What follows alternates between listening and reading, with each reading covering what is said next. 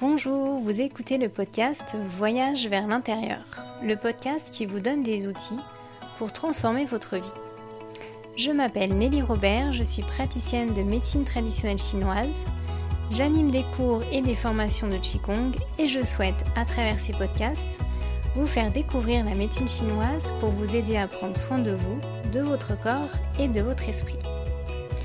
Cette semaine, je vous présente la loi des cinq mouvements qui découle de la théorie du yin et du yang.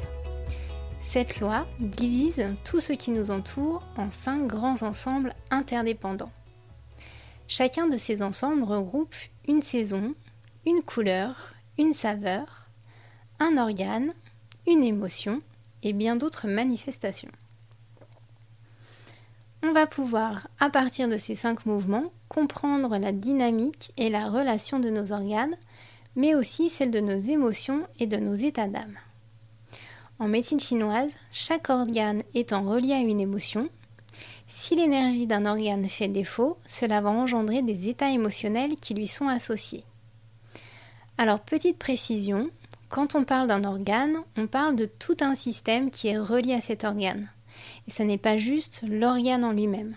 Par exemple, quand on dit en médecine chinoise que la colère vient du foie, ça ne veut pas dire que parce que je suis toujours en colère, le foie est forcément malade et qu'il faut courir faire une échographie pour vérifier si tout va bien.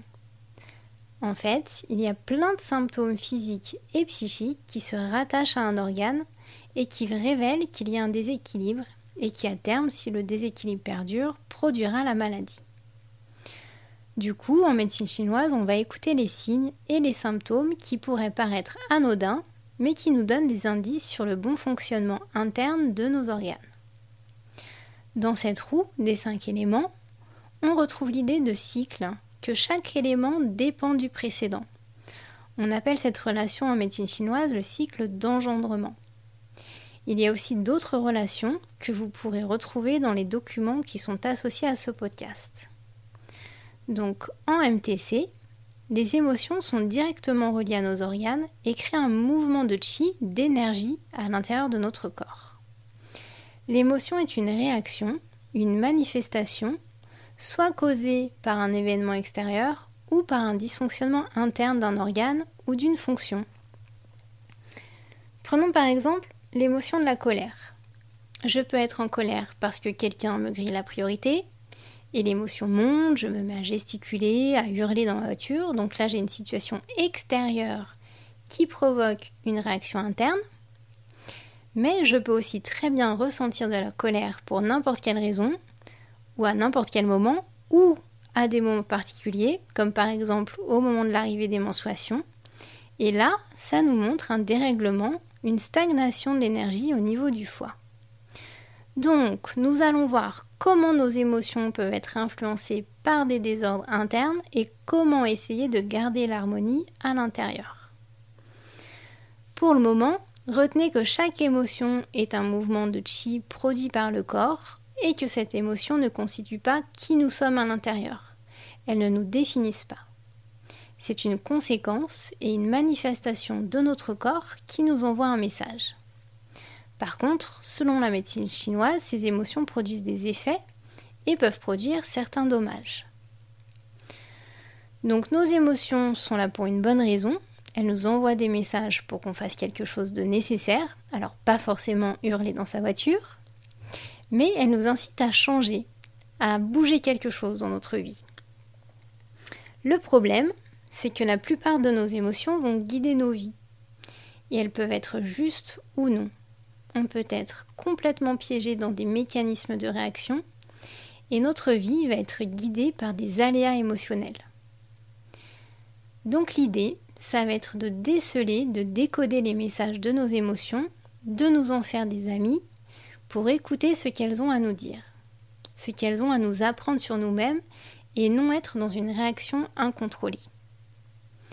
Dans cette idée, chaque événement de notre vie va pouvoir être vécu comme un moyen de nous faire grandir, de nous transformer, et non comme quelque chose qu'on subit et qui nous consume de l'intérieur, et qui à terme vont générer des maladies.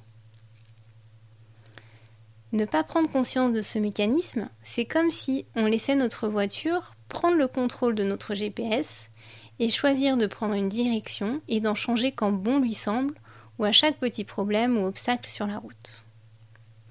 Si on se laisse piéger par ces mécanismes et qu'on se laisse conduire, ce n'est pas notre être profond qui commande notre vie.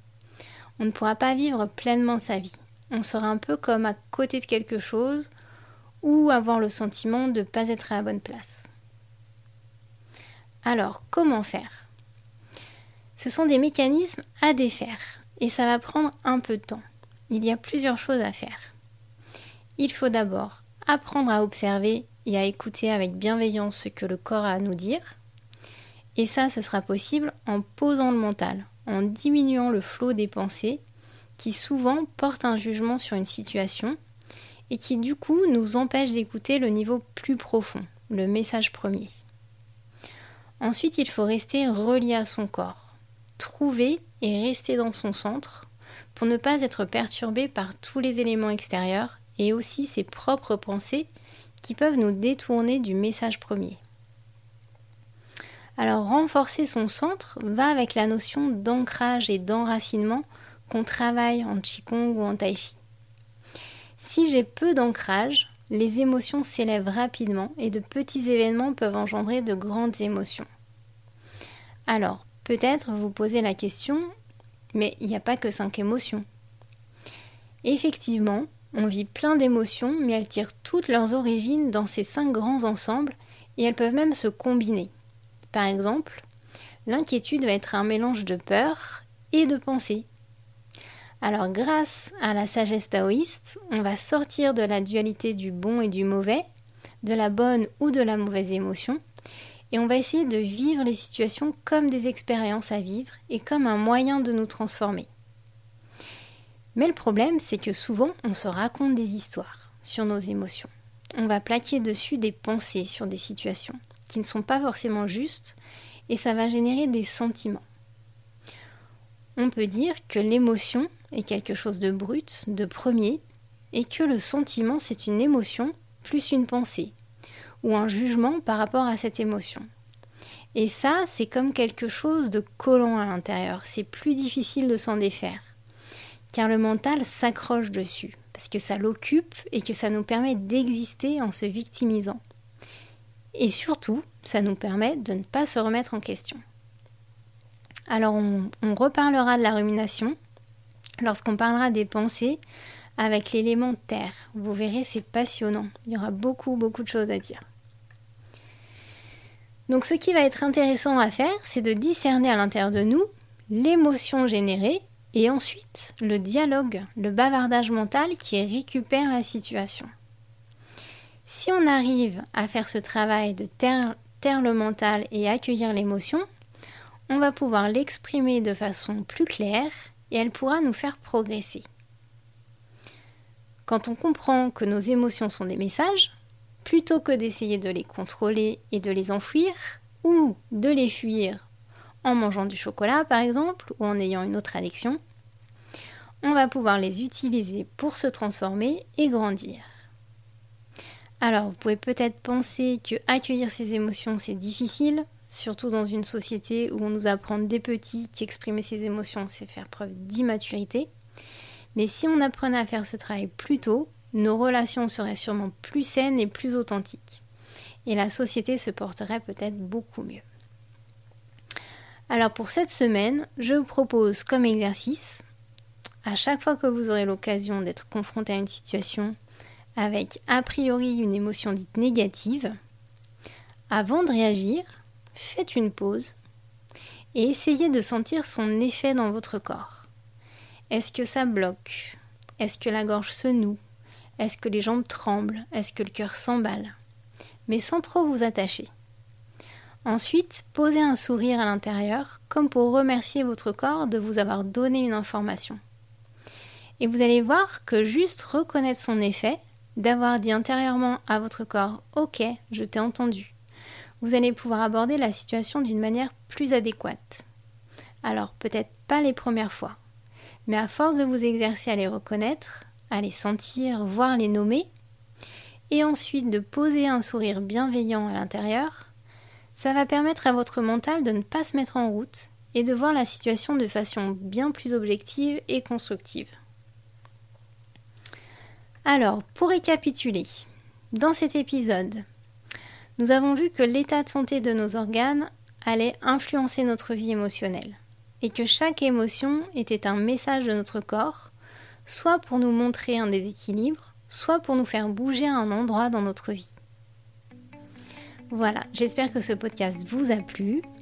Vous pouvez, grâce à la newsletter, en vous inscrivant sur le site nellyrobert-mtc.com, si ce n'est pas déjà fait, voir les documents associés à la roue des 5 éléments.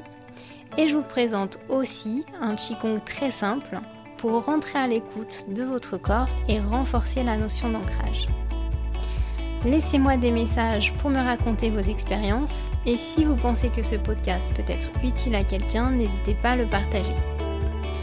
Je vous retrouve la semaine prochaine pour aborder l'élément bois qui est rattaché au foie et à la colère. Je vous souhaite une belle semaine et d'ici là, bon voyage vers l'intérieur.